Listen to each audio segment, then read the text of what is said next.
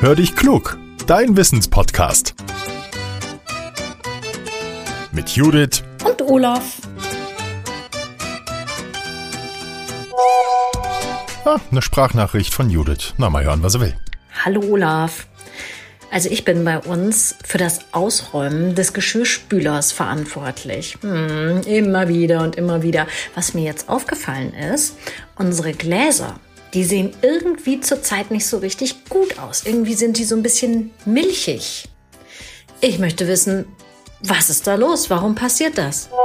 Hallo Judith, du, bei uns bin ich auch der Spülbeauftragte. Ich muss die Maschine ebenfalls oft ausräumen und was soll ich sagen, bei vier Kindern läuft das Ding quasi die ganze Zeit. Jetzt aber zu den Gläsern. Warum sehen die manchmal milchig aus und der Glanz ist weg? Fachleute sagen, meistens sorgt Kalk für diese Verfärbung. Das Wasser ist dann besonders hart, sagt man. Das bedeutet, dass im Wasser Ablagerungen sind. Von Region zu Region kann es da Unterschiede geben. Manche haben sehr viel Kalk im Wasser, wir zum Beispiel auch, andere weniger. Neben der Härte des Wassers kommt es beim Geschirrspülen aber auch auf das Salz an. Ist zu wenig Salz vorhanden, dann entstehen gerne mal Schlieren auf den Gläsern. Der Wasserenthärter des Geschirrspülers arbeitet dann nicht, wie er eigentlich soll. Es dauert nicht lange und die Gläser bekommen diese milchige Eintrübung. Es kann auch sein, dass der Klarspüler falsch dosiert ist, den die Spülmaschine zum Waschen braucht. Sowohl zu viel als auch zu wenig, beides ist nicht gut.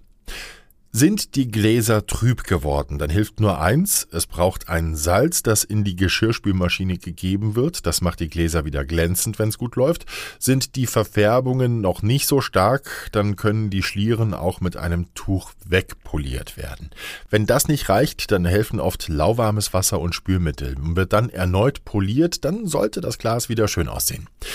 Manchmal gibt's aber noch ein anderes Problem mit den Gläsern, sagen Fachleute. Und zwar kann es sein, dass sich winzige Risse in den Gläsern bilden. Das sieht dann ebenfalls nicht so schön aus. Zwar gehen die Gläser nicht gleich kaputt, aber trinken mögen viele dann auch nicht mehr daraus.